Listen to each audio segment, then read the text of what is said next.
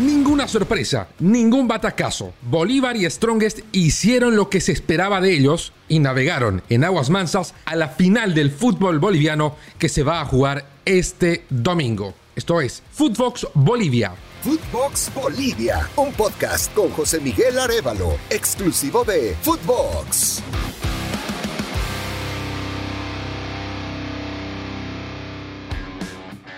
Os saluda José Miguel Arevalo. Vamos a repasar cómo Bolívar y Strongest avanzaron hacia la final del campeonato boliviano en definiciones en las que revalidaron sus condiciones de ser los principales favoritos. Vamos a comenzar hablando de Strongest que enfrentaba a Palma Flor en la vuelta de las semifinales y prácticamente calcó el resultado de la ida. Le volvió a ganar a Palma Flor, el equipo dirigido por Humberto Viviani, por 2 a 1, esta vez en el estadio Félix Capriles de Cochabamba. Recordemos que en la ida, Strongest le ganó a Palma Flor con algo de sufrimiento. Fue ese solitario 2 a 1, el que había generado alguna incomodidad, pero con una ventaja al fin para encarar el partido de vuelta. En este caso, el escenario, el Félix Capriles, el estadio sudamericano, estuvo otra vez repleto se estima que más de 35 mil personas buscaron un sitio en las graderías, lo que eh, por supuesto fue antecedido de una enorme expectativa. Habían filas desde el lunes para adquirir un boleto. Muchas de las entradas fueron adquiridas por revendedores que subieron hasta 12 veces algún precio de alguna localidad. Habían muchos hinchas de Bilsterman y Aurora, eso está claro. Palma Flor es un equipo eh, muy joven que pertenece al municipio de Quillacollo, que no tiene una base de fanáticos masiva, tiene eh, hinchas muy cercanos, muy apegados al equipo, pero que no son numerosos. Entonces esta enorme expectativa era marcada también por hinchas de los otros dos equipos cochabambinos, al menos los demás preeminencia, que también habla un poco de la frustración que está conllevando a Wilstermann en una terrible crisis institucional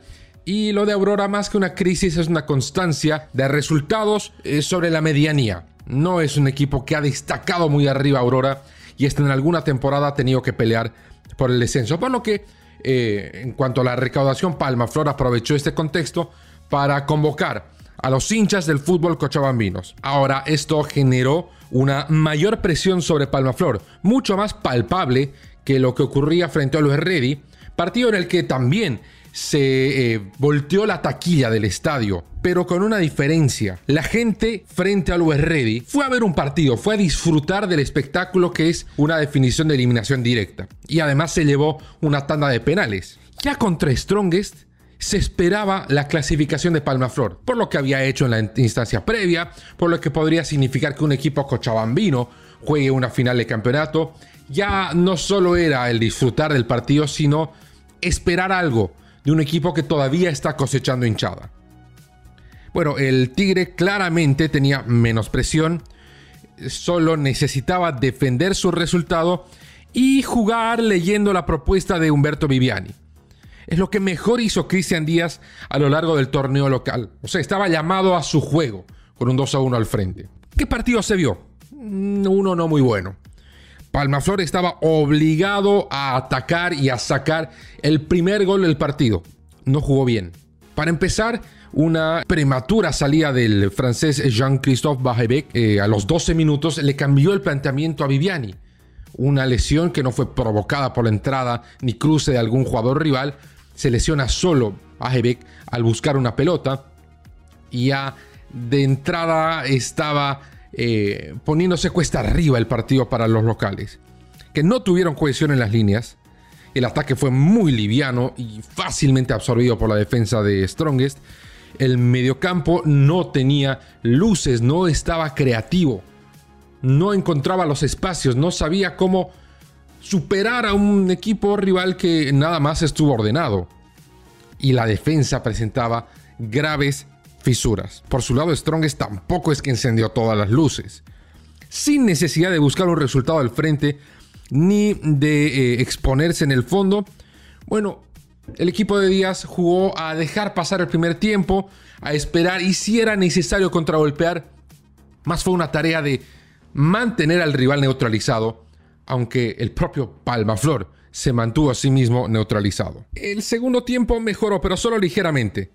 Más que nada por el gol de Strongest, que llegó apenas iniciada la segunda parte, 7 minutos del pitazo de reanudación. Un centro muy mal marcado y mal despejado por Palmaflor que llegó eh, al borde del área chica. Y Enrique Triverio, el atacante del Tigre, aprovechó este desorden para empujar una pelota que había quedado viva ya en el área chica. Desorden entre el portero Gustavo Salvatierra y sus defensores. Y así, Strongest parecía dar el tiro de gracia. Siete minutos después, empató Palmaflor desde los 12 pasos. Solo así parecía que podía llegar el gol del equipo local. Una entrada de Adrián Jusino sobre Wesley da Silva que podría haber sido no juzgada como penal. Esto es algo que se deja al mencionado criterio arbitral, en este caso a cargo del juez Ivo Méndez. Jusino eh, va al piso, no lo toca al jugador de Palma Flor, que incluso supera la entrada, pero al momento de superarla cae. Podía haber seguido la jugada, es cierto, pero el reglamento establece golpear o intentar golpear al rival. Jusino no fue a la pelota, entonces el árbitro por consiguiente interpretó que intentó golpear al rival. Igor Suárez, también brasileño, al igual que Wesley da Silva, se encarga de anotar el 1 a 1 en un penal muy bien ejecutado. Naturalmente, con el 1 a 1 y habiendo anotado, Palmaflor se lanzó al ataque, pero el tema es que nunca superó esos vicios en el juego que hablábamos hace un instante. Y con un equipo derramado en el ataque, las fisuras en defensa se convirtieron en fracturas. Fueron todavía más grandes los espacios que otorgaba y la cohesión entre los zagueros fue todavía menor.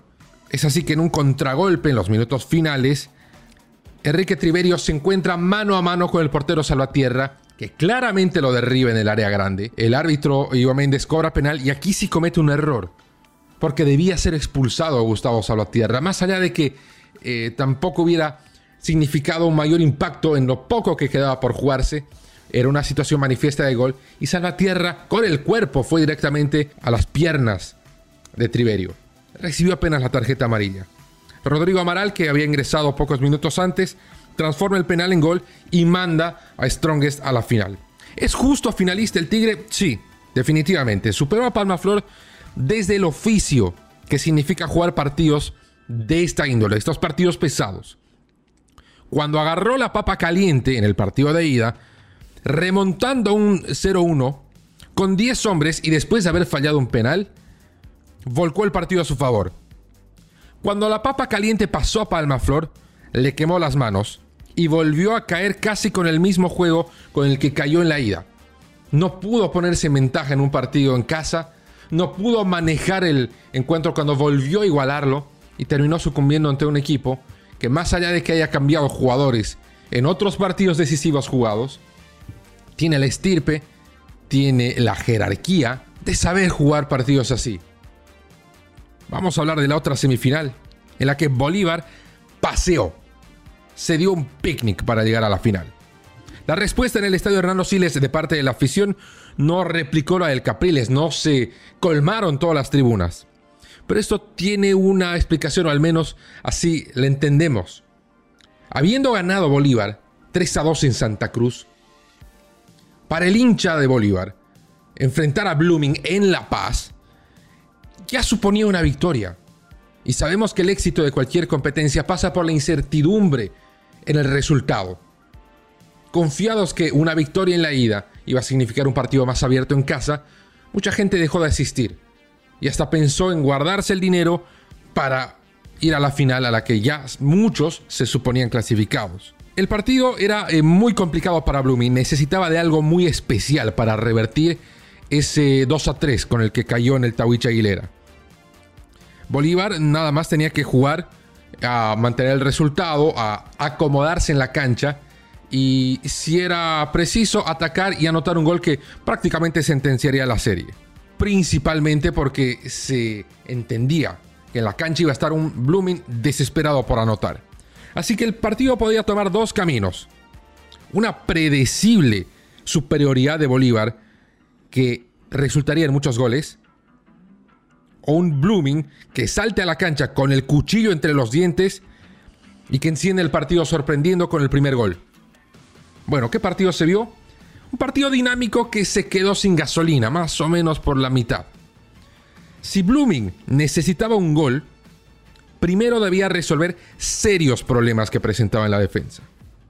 Y aún resolviendo esos problemas, luego debería intentar manejar el balón. No pudo hacer ninguno de los dos. No pudo resolver problemas de una defensa nerviosa y muy apurada. Y esos nervios y apuro se trasladaron en el manejo del esférico.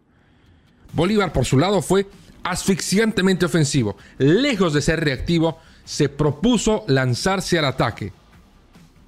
Llegó con mucho volumen, llegó con mucha profundidad, pero fallaba seriamente en la definición. La generación de juego de Bolívar fue notable. La definición de Bolívar, al menos en el primer tiempo, fue paupérrima. Llegó a desesperar, a, exasperar a Sago, que tras una y otra y otra ocasión fallada, regresaba a la casamata y se lo veía visiblemente molesto.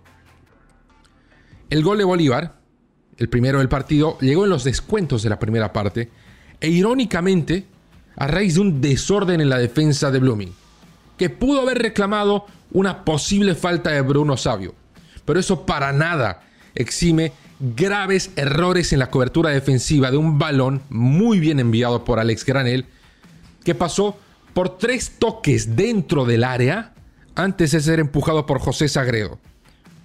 Irónicamente no era una jugada armada, una jugada hilvanada como había insistido Bolívar. Fue un desorden en la defensa el que empujó el primer gol y al descanso. En el segundo tiempo Blooming directamente se desmoronó. Los errores en la defensa se acentuaron y esto ocasionaron eh, un gol más de Sabio que luego fue sustituido por Bruno Miranda que anotó por dos una mención especial para Alex Granel, que además del centro que desembocó en el primer gol, tuvo las dos asistencias, una para Sabio y otra para Miranda. El segundo gol de Miranda fue de penal, eh, sellando una gran actuación del volante español que se muestra importante en partidos en los que hay que mantener la calma. Bolívar es un justo finalista ampliamente. El 7 a 2 en el resultado global de la serie es absolutamente inapelable. En comparación al inicio del torneo, cuando Blooming se enfrentaba a Bolívar, en la primera fecha, con esos problemas que llevaron una goleada de Bolívar sobre Blooming en Santa Cruz, y aún en la revancha en la fase de grupos, Blooming estaba muy lejos de lo que presenta Bolívar. Es cierto que en estas semifinales se acercó algo, pero todavía está muy lejos Blooming de poder ser un contendiente al título, particularmente cuando se encuentra con un equipo tan completo como es Bolívar sobre la final, que se va a jugar este domingo a las 3 de la tarde. Son los dos mejores equipos del fútbol boliviano, sin duda, principalmente desde el aspecto económico. La inyección financiera de Marcelo Claure en Bolívar le permite armar sus planteles con absoluta ligereza y con lo que necesita. No escatima en gastos y esto además genera una estabilidad económica. Strongest tiene una situación similar, solo que sí depende casi enteramente de clasificaciones a copas internacionales. Futbolísticamente han sido los más constantes y de esto no hay duda. Marcan una clara ventaja por encima del resto de los equipos.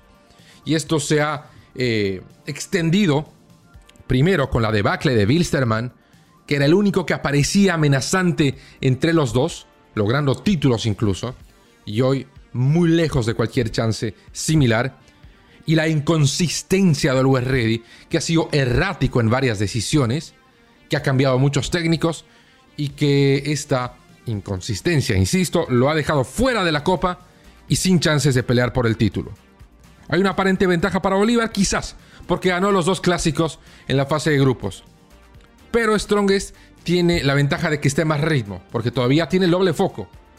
Se enfocará en la final el domingo y jugará la próxima semana por la Copa Sudamericana contra el Ceará. Una final imperdible, un clásico boliviano para definir al campeón del torneo Apertura. Es todo el tiempo que tenemos por hoy. Conmigo será hasta siempre en Footbox Bolivia. Footbox Bolivia con José Miguel Arevalo, podcast exclusivo de Footbox.